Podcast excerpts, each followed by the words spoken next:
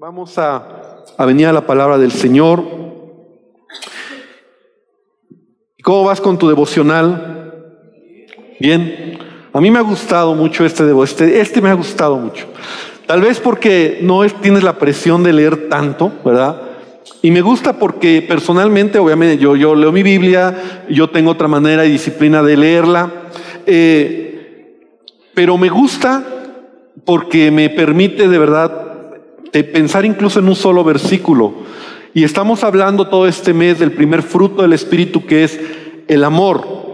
Los miércoles, y yo te recomiendo de verdad que escuches las prédicas que he estado dando los días miércoles acerca del fruto del Espíritu, el amor. Eh, y una de las cosas que yo decía eh, en los, el miércoles, ¿verdad?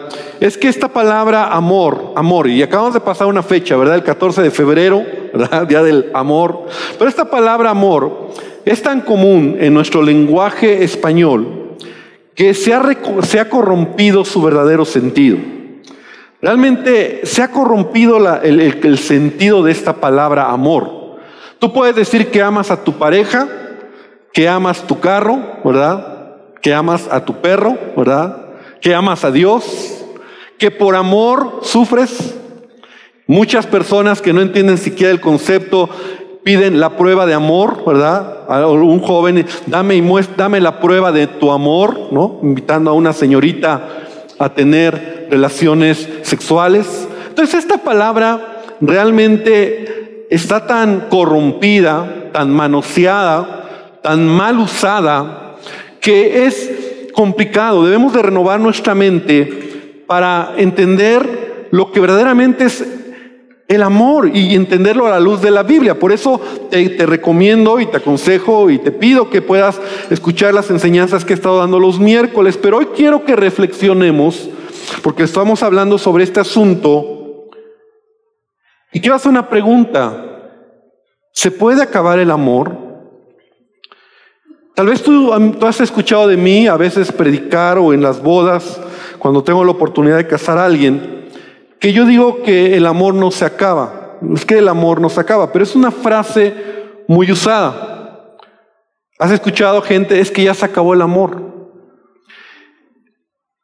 Y, mucha gente la utiliza, esta frase, para justificar a veces el engaño, el aburrimiento, ¿verdad? Cuando la relación de pareja y tu corazón se ha dividido. Pero para un cristiano y, para nosotros como iglesia, ¿Se puede acabar el amor? Ahora, yo no te lo voy a decir y no lo quiero manejar hoy en, relación a, a, a, las relaciones personales, sino se puede acabar el amor a Dios. Se puede acabar mi amor, mi pasión por Dios. Porque hay señales, y, mira, deja, de entrada te voy a decir la respuesta, sí. Sí. Y vamos a verlo en la Biblia. Por ejemplo, en una relación de matrimonio, de pareja, hay ciertas señales e indicios cuando el amor se ha terminado. Vamos a usar esta frase. Por ejemplo, ¿qué pasa cuando en una pareja el amor se ha terminado? Por ejemplo, hay indiferencia. O sea, son señales. Son ciertas características, evidencias que te dejan ver que en una relación el amor se ha desgastado. Cuando hay ofensas, por ejemplo, cuando hay gritos en una relación, cuando hay golpes en una relación, cuando se acaban los detalles, son señales, son evidencias de que tu relación a lo mejor matrimonial está deteriorada cuando ya no duermen juntos, ¿no? Pues es evidente, ¿no? O sea, una pareja que ya no duermen juntos, ahora sí que bajo el mismo techo, pero cada quien por su lado. Cuando ya no se procuran el uno al otro.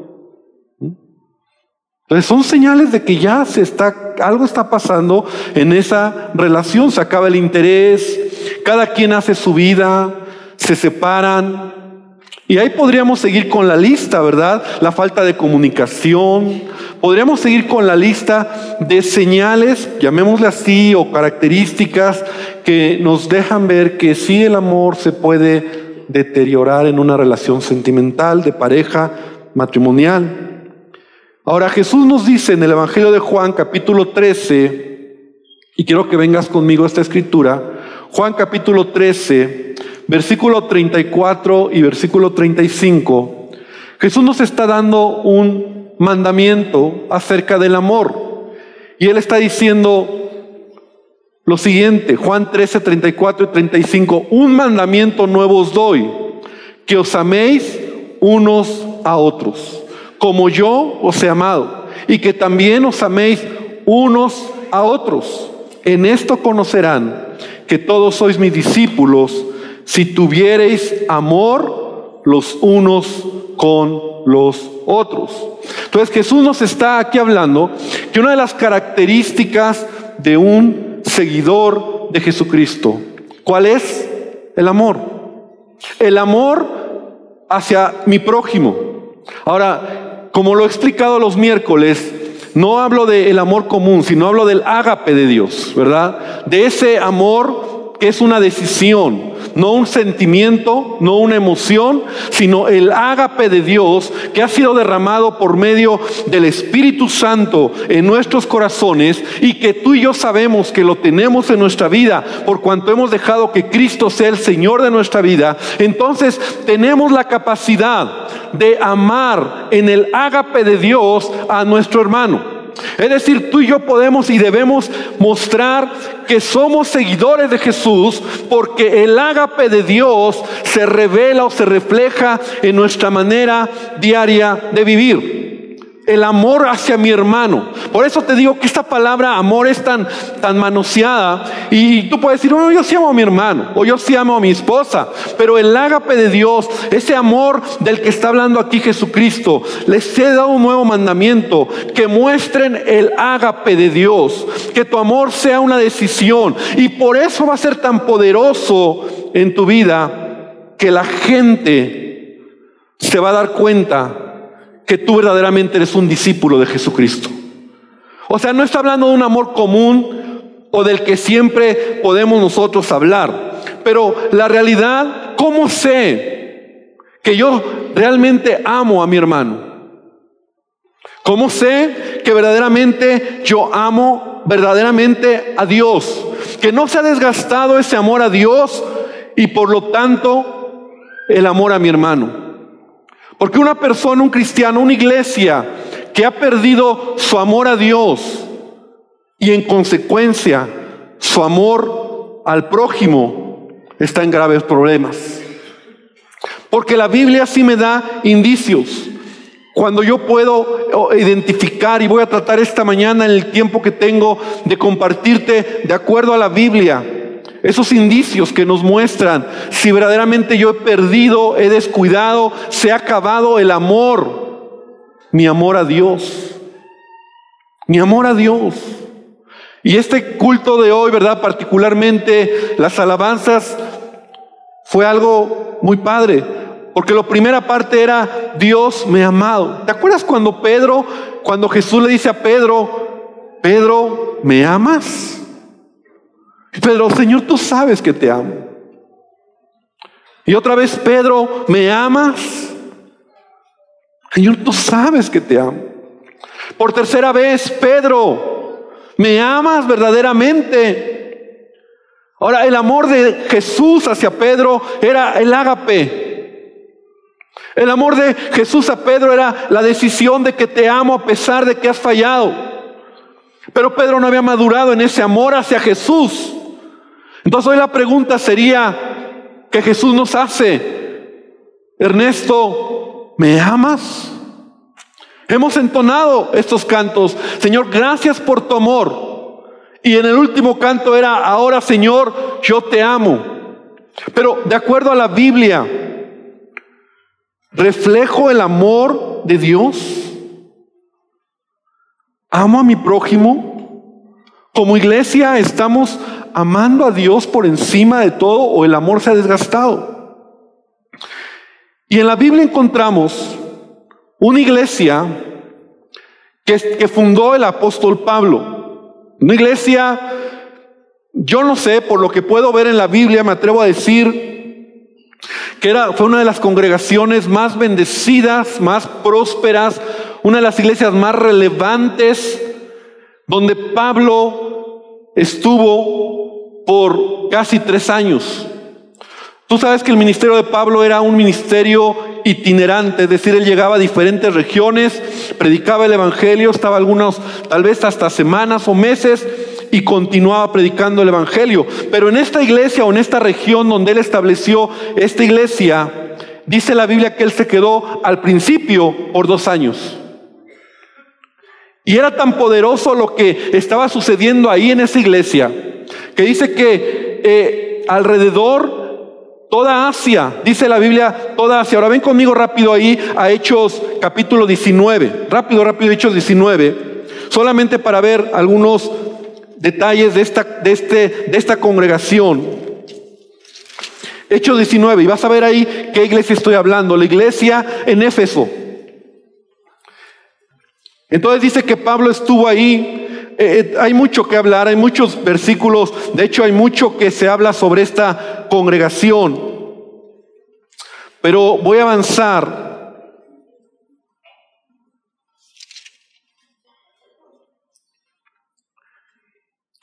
Fíjate lo que dice el versículo número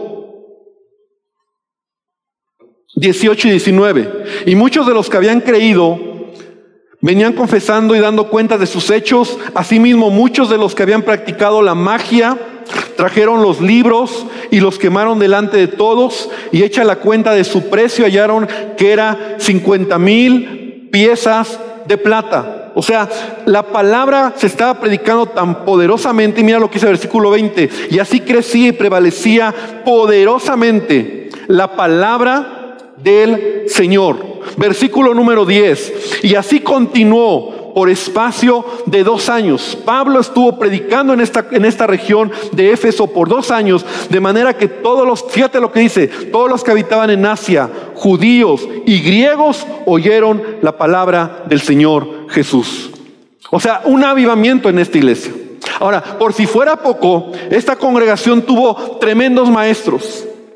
Nos deja ver que Apolos, uno de los maestros más con, con, elocuencia, así lo dice la Biblia, eran de esta región, de Éfeso. También ahí estaban Priscila y Aquila, un matrimonio apostólico que también la Biblia nos habla de que era apoyo y ayuda del apóstol Pablo. Estuvo el apóstol Pablo, pero también el apóstol Pablo en su tiempo, cuando dejó esta congregación, envió a Timoteo, a su hijo Timoteo, espiritual.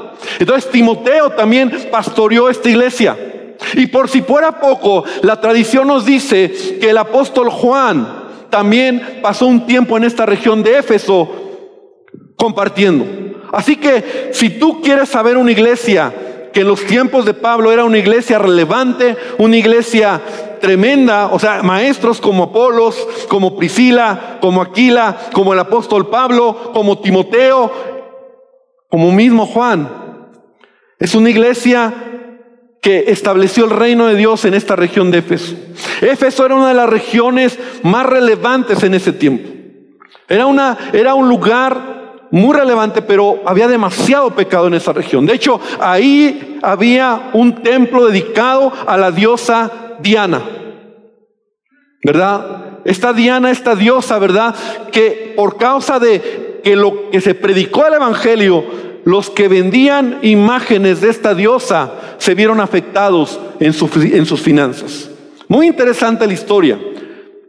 Y es una región, era una región donde el pecado abundaba, donde la idolatría abundaba, donde la maldad abundaba, ¿verdad? Porque había una gran cantidad de, pecado en esa, en esa ciudad, eh, donde llegaban muchos barcos, estaba ahí cerca del mar Egeo, ¿verdad? Y era una región relevante de pecado, pero llega ahí el apóstol Pablo.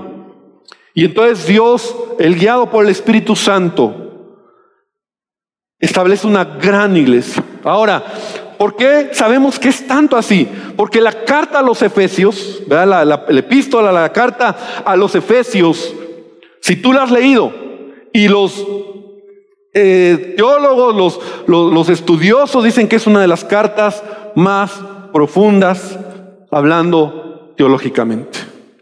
Es una de las cartas más profundas que hablan sobre la iglesia. A ese público o a, ese, a esa gente Pablo está escribiendo la carta a los efesios. Pero ¿sabes qué pasó?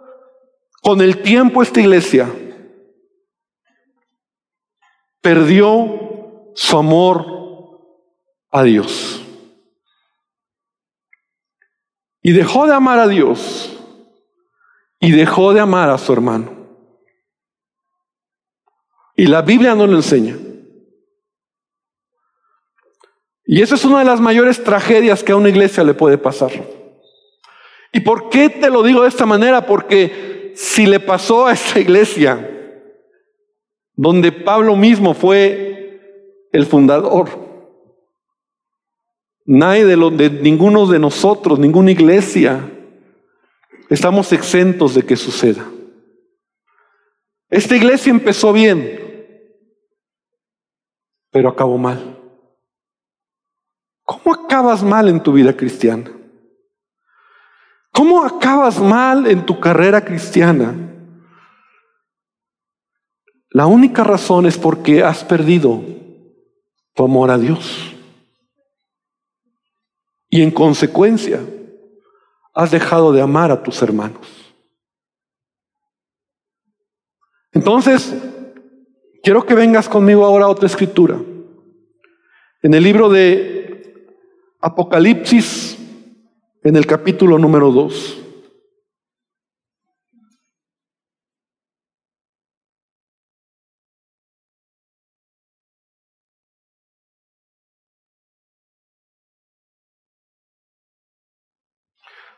Y ahora sí yo creo que vas a conocer esta escritura. Dice esta, carta del Apocalipsis, esta, esta palabra Apocalipsis 2.1. Escribe esta carta al ángel de la iglesia de qué? De Éfeso. Ya han pasado casi 50 años. Y permíteme pensar así en voz alta, no lo tengo claro, pero tal vez 50 años, 60 años, 70 años de que esta iglesia fue establecida. Y ahora es Dios hablando a esta iglesia. Y lo voy a leer en la nueva traducción viviente, esta versión que me gusta usarla, porque dice, este es el mensaje de aquel que tiene las siete estrellas en la mano derecha, del que camina en medio de los siete candelabros de oro. Y empieza diciendo, yo sé todo lo que haces, he visto tu arduo trabajo, tu paciencia con perseverancia, Sé que no, toleras a la gente malvada. Has puesto prueba, has puesto a prueba las pretensiones de esos que se dicen ser apóstoles, pero no lo son. Has descubierto que son mentirosos. Has sufrido por mi nombre con paciencia, sin darte por vencido. Pero tengo una queja en tu contra. No me amas a mí, ni se aman entre ustedes como al principio. Y esta, esta versión me, me pegó, porque todos conocemos la versión cuando dice, has perdido tu primer amor. Pero esta versión me jaló cuando dice, no me amas a mí, ni, ni amas, ni se aman entre ustedes como al principio. Mira hasta dónde has caído. Vuélvete a mí. Haz las obras que hacías al principio. Si no te arrepientes, yo le está hablando a la iglesia, vendré y quitaré tu candelabro de su lugar entre las iglesias. Pero tienes esto a tu favor, odias las obras malvadas de los Nicolaitas. Entonces la respuesta a la pregunta que hicimos al principio, ¿se puede acabar el amor a Dios? ¿Cuál es la respuesta? Sí. Lo voy a hacer más personal. Puede ser que en tu vida cristiana en algún momento hayas perdido tu amor a Dios. Sí. Sí. Esta iglesia empezó muy bien. La versión del lenguaje actual dice, sin embargo hay algo que no me gusta de ti, y es que ya no me amas tanto como me amabas cuando te convertiste. La versión 60, todos la conocemos, si tú la estás leyendo a lo mejor, has perdido tu primer amor. Por eso empecé diciendo que esta iglesia fue una de las iglesias más relevantes en este tiempo, en los tiempos de Pablo. Con los mejores pastores, maestros que han existido. No sé si estás de acuerdo conmigo. Una iglesia que impactó su generación en un contexto de maldad y de pecado impresionante. Ahora, fue una iglesia que tuvo muchas cosas buenas. Lo primero que vemos aquí que fue una iglesia que, fíjate qué interesante, fue una iglesia que, que lo que era digno de resaltar, para Dios ya no era relevante. Es decir, una iglesia que cambió su trabajo por su trabajo a Dios. O sea, lo más importante era lo que hacía para Dios, pero se había olvidado de su comunión con Dios. Aquí hay cosas dignas de resaltar. El arduo trabajo, hay tres cosas que se, resaltan. El arduo trabajo, la paciencia y la perseverancia. Yo te quiero preguntar, ¿esas tres cualidades en la vida de un ser humano son buenas? El arduo trabajo, la paciencia y la perseverancia, ¿son buenas esas cualidades en un cristiano? ¿Son buenas esas cualidades en una iglesia? ¿Son buenas esas cualidades en tu vida? Sí, pero ya no sirven cuando has perdido tu comunión con Dios. Cuando lo que tú ahora haces es más trabajo, ¿verdad? Llegar puntual, bien presentado, pero tu comunión con Dios se ha perdido. Sirves, pero ya no tienes esa comunión con Dios. Y yo agradezco a todos los que pueden servir a todos los que pueden ser puntuales, a todos los que pueden estar bien presentados, a todos los que pueden llegar de alguna manera y son y, tienen paciencia o perseveran en su llamado, en su trabajo, en, en lo que hacen. Pero aquí Dios está diciendo, a ver, a ver, a ver, lo más importante que tienes que entender es que no vale nada de eso si tú has perdido tu comunión con Dios. Una iglesia que podía identificar. Mira, esto es muy tremendo porque esta iglesia era tan, tan hábil, ¿verdad? Que podía identificar a los falsos hermanos y a los falsos apóstoles, que los hay, ¿verdad? Dentro de la iglesia. Pero esto no es fácil a menos que agarres experiencia para identificar a un falso hermano o a un falso líder. Y normalmente la experiencia la agarras cuando ese falso hermano, falso líder, ya abusó de ti. ¿Sí me explicó? O sea, ese falso hermano que a lo mejor ni es hermano y ya se aprovechó de ti.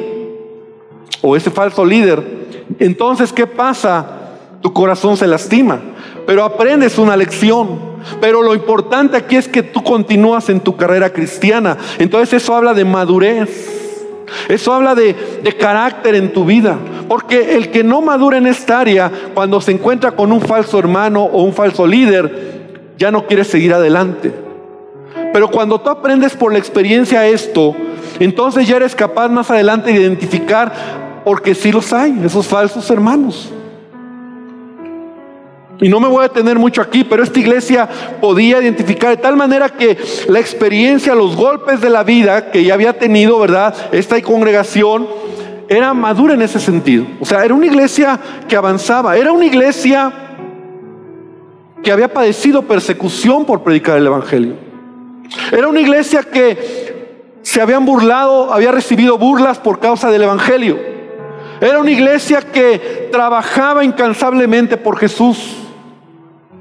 Era una iglesia que establecía, que trabajaba, que tenía planes, que avanzaba. O sea, todo lo que una iglesia puede hacer, esta iglesia lo seguía haciendo. Por eso las cualidades que resalta Dios, o sea, todo lo que una iglesia debe hacer, lo has hecho. Pero no sirve si has perdido lo más importante, tu amor a Dios, tu relación con Jesús. Ahora, ¿cómo yo sé si el amor, como te decía, se ha acabado en mi relación con Jesús? ¿Cómo yo sé que mi relación matrimonial se ha desgastado? Ya lo decíamos al principio. Falta de comunicación, cariño, palabras, expresiones, detalles. ¿Cómo yo sé que mi relación con Jesús, por Jesús, se ha acabado, se ha disminuido? Lo primero es porque Cualquier cosa se hace más importante que Dios. Ya Dios no es lo más importante. Ya Dios, o sea, al principio lo que Dios trata de decir, al principio de tu encuentro con Cristo, Dios era lo más importante. Pero ahora, con el tiempo, tu trabajo es más importante. Tu negocio es más importante. Tus amigos son más importantes. Cualquier cosa es más importante que venir a buscar a Dios. Es una evidencia que hay que te, deja ver que has perdido tu amor por Dios. Ya no lo amas como antes. Antes podías dejar amigos, antes podías dejar un partido de fútbol, antes podías dejar incluso tu trabajo porque Dios era lo más importante. Porque, ¿sabes? Porque tenías una pasión para venir a buscarle, adorarle, querías estar con tu Dios. Querías adorarlo. Y cada vez que venías, apenas llegabas, lo que empezaba a latir en tu corazón era el corazón y las lágrimas empezaban a derramar porque estabas con el amado que habías encontrado, esa perla de gran precio. Pero va pasando el tiempo y dices, bueno, cuando pueda. Ya no es tan importante Dios. Aunque cantamos y decimos, te amo, ya no es Dios importante. Incluso sirves a Dios. Porque la característica de la iglesia era, todos sirven, trabajan, predican, sufren, son diligentes pero ya no amas a Dios, ya no vienes a buscar a Dios. La, reunión de oración ya no es relevante para tu vida. Mira, otra característica es que sirves, pero ya no hay satisfacción en lo que haces. O sea, el servicio se ha convertido en algo tan pesado que solo estás cumpliendo el requisito. Ahora, sucede porque quieres pensar en tu mente, crees que sirviendo, eso ya es amar a Dios.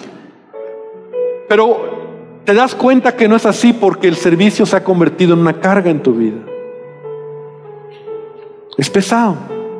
Tu rostro no refleja satisfacción, una sonrisa genuina.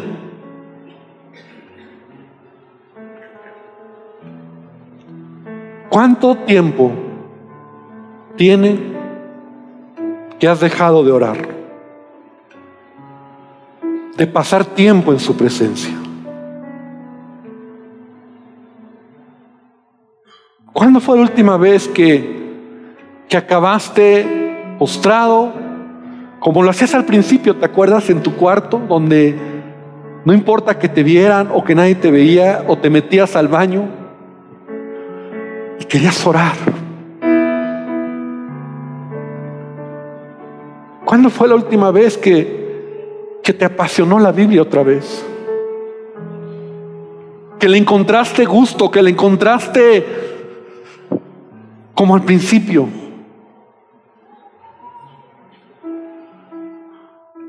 Eso es lo que ha sucedido. Son las características de alguien que ha perdido su primer amor. Ya no oras.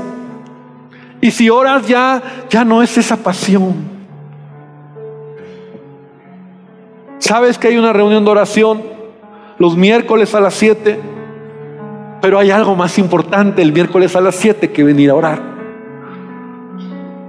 Ya Dios no es lo más importante. ¿Me explico? Es que pastor tengo, pero, pero al principio no era así. ¿Te acuerdas al principio? Al principio era Dios es lo más importante. Y después que me aguante mi, mi novela, ¿no? Que yo espero que nadie, eso sí sería pecado y no, no es cierto, pero ahora son series, ¿no? Ahora ya no son novelas, ahora son series.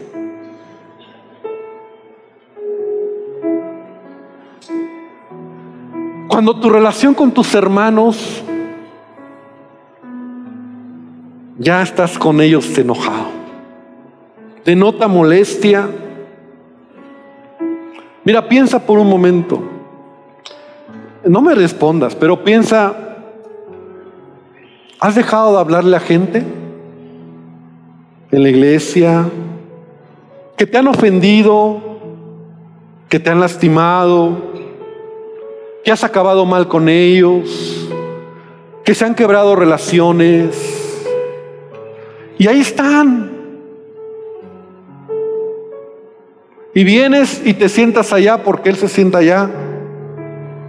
Y así todos los domingos. Y ya no quieres acercarte a ellos porque, porque te han lastimado.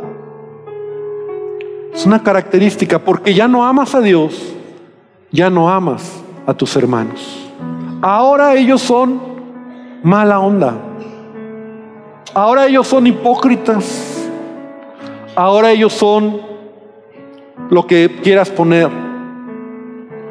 Pero la razón no es el hermano, porque la realidad es que todos, todos fallamos. La razón es que has perdido tu amor a Dios. ¿Cómo sabes que has perdido amor por tu primer amor? Porque ante los problemas que estás pasando,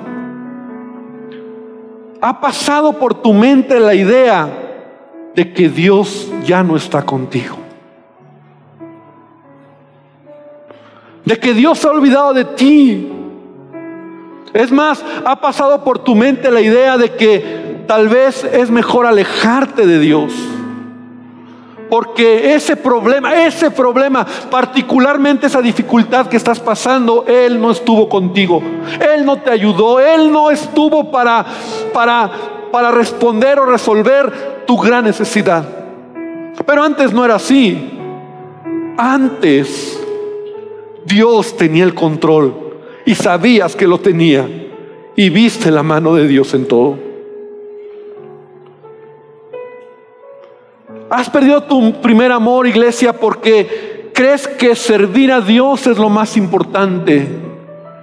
Cuando lo más importante es tu comunión con Dios. Cuando, cuando estás defendiendo más una posición, cuando la posición es lo de menos.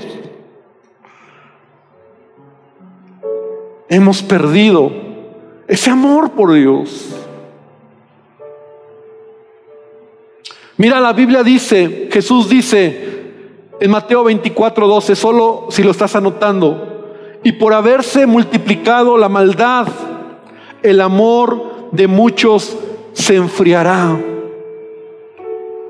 Mas el que persevere hasta el fin serás salvo. Mira, sabes que has perdido tu primer amor porque la maldad de este mundo te está jalando nuevamente. Lo que habías dejado de hacer, otra vez lo estás haciendo. Lo que ya habías vencido, otra vez lo estás coqueteando. Ya no eras así, pero otra vez el pecado te atrae por la maldad. Entonces el consejo de Dios es, y esta iglesia le dice, mira, has perdido tu amor a mí. Jesús le dice a Pedro, Pedro, ¿me amas? El problema no era Jesús, el problema era Pedro. El problema no era el problema no es que Dios te ha dejado de amar, él te va a amar. Porque ese es el ágape de Dios. Él te ama. Amén. Él te ama. Pero él dice, tú eres el que me has dejado de amar. Tú eres el que ahora solo has hecho del evangelio, del cristianismo, de la vida cristiana una religión. Ya no te da pasión, ya no, ya no, ya se ha acabado. Entonces, la respuesta a esto es, el consejo de Dios es, arrepiéntete. Vuelve al principio como empezaste. Es decir, reconoce que has descuidado tu relación con Dios y cambia tu mente, cambia tus pasos y regresa a donde has caído. Y dice, y vuelve a hacer las primeras obras. Mira, esta palabra es muy interesante. Las palabras, la palabra primeras viene de la palabra griega que traduce principal lo más importante, lo que para ti al principio era más relevante y lo más importante en un cristiano debiera de ser la comunión con Dios. Quiero invitarte esta mañana para que cierres tus ojos. Y yo quiero que esta mañana realmente podamos reflexionar. Y yo soy el primero en tomar esta palabra en mi vida.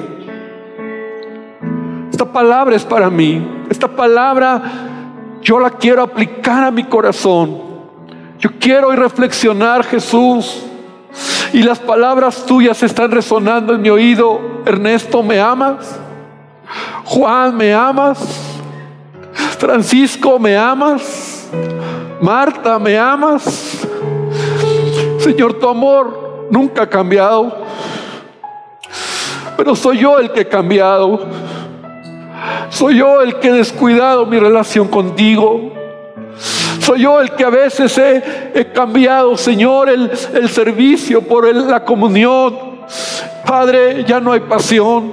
Todo es más importante que buscarte. Me he llenado de tantas cosas en mi vida, Padre, que se me ha olvidado acercarme a ti. Ya ni tengo tiempo para orar. Dile al Señor esta mañana la verdad. ¿Cuándo fue la última vez que tomaste tu Biblia, que la leíste, que nuevamente las lágrimas se derramaron por tus mejillas cuando leías la palabra, porque era una palabra de Dios que te estaba hablando, una promesa, una revelación nueva, algo que estaba quemando el corazón, porque Él estaba ahí al lado tuyo enseñándote la palabra, como cuando estabas tomando ese café y al lado la palabra y al lado Él de ti. Cuando fue la última vez que tomaste tiempo para orar? No una oración de comida, no una oración de buenos días, no una oración de buenas noches, una oración de verdad de doblar tus rodillas o estar sentado en tu cama orando, adorándole, solamente porque quieres estar cerquita de tu amado. ¿Cuánto ha sido la última vez que has descuidado tu relación con Dios? Esas relaciones rotas revelan tu falta de amor a Dios. Ese enojo, esa maldad que otra vez está en tu corazón denota que se ha descuidado tu primer amor. Que otra vez estás regresando a, gritarle a tus hijos. Que otra vez estás siendo el mismo esposo grosero, antipático. Estás haciendo otra vez lo malo. Has regresado a fumar. Ya lo habías dejado y otra vez estás fumando. O estás empezando a relacionarte con esos amigos que ya habías dejado y de repente dices, bueno, no va a pasar nada. Estás dejando, tu amor se ha acabado, tu amor se ha desgastado, tu amor ha sido ha sido deteriorado, erosionado por causa del tiempo. Y hoy la palabra iglesia, mundo de fe, hoy es retomemos nuestro primer amor. Arrepintámonos de nuestro pecado. Y que nuevamente sea la pasión. Que tú ven, que vengas a orar. Que llegues temprano. Que haya satisfacción en tu servicio. Que haya una genuina risa o sonrisa en tu rostro que haya ese amor extendido porque por el que te ha dañado y te ha fallado. Que haya ese amor ágape por el que te ha hecho mal. Porque eso era el principio. Porque eso era el principio de tu vida cristiana, iglesia. Porque no es garantía la iglesia en la que estás que, te, que permanezcas en el primer amor. Y Éfeso podría ser la iglesia más notable de toda la historia por la clase de líderes y pastores que tuvo. Pero perdió su primer amor a Dios. Señor, esta mañana yo te pido que tú hables a cada corazón. Yo quiero invitarte, iglesia, que te pongas de pie. Levantes tus manos a Dios y le digas, Señor, perdóname. Porque he perdido. He descuidado mi relación contigo. Todos. Perdóname, Jesús. Perdónanos, Jesús. Esta iglesia podría jactarse de muchas cosas. Pero si hemos perdido lo más importante, que creo que en mucho lo hemos perdido, nuestra comunión con Él, todo eso de nada sirve. Lo que es bueno no es bueno cuando tu comunión con Dios no es lo más importante. Cuando lo primero no es Dios. Cuando lo primero, tu pasión, tu llegar temprano, tu venir a orar, tu tiempo para Él, tu tiempo de adoración, sanar relaciones. Mira iglesia, si has quebrado relaciones, tienes que regresar. Yo no te digo hoy, pide perdón, empieza a amar a Dios como antes y verás que en consecuencia vas a mirar a ese hermano hermana de manera diferente. Él será el mismo, pero tu perspectiva es la que ha cambiado. Tu manera de verle va a ser diferente. Ahora lo vas a entender. Ahora hasta vas a decir, te voy a extender la mano porque tu amor por Él nuevamente ha crecido. Señor, ayúdanos a entender. Y esta palabra, Dios, yo la doy pidiéndote como pastor de esta casa perdón, porque este mes es el mes de entender el amor a ti, al prójimo, el fruto del amor. Y no podría estar completa si no entendemos lo que es nuestro amor a ti, Dios. He visto más las formas que el fondo. Y Dios ve el fondo más que la forma. Regresa a tu primer amor. Ama como al principio. Enamórate nuevamente de tu amado, que nunca cambiará y hoy te dice, ¿me amas? Ernesto, ¿me amas? Pablo, ¿me amas? La respuesta la tienes tú, pero no palabras. Regresa a tu primer amor.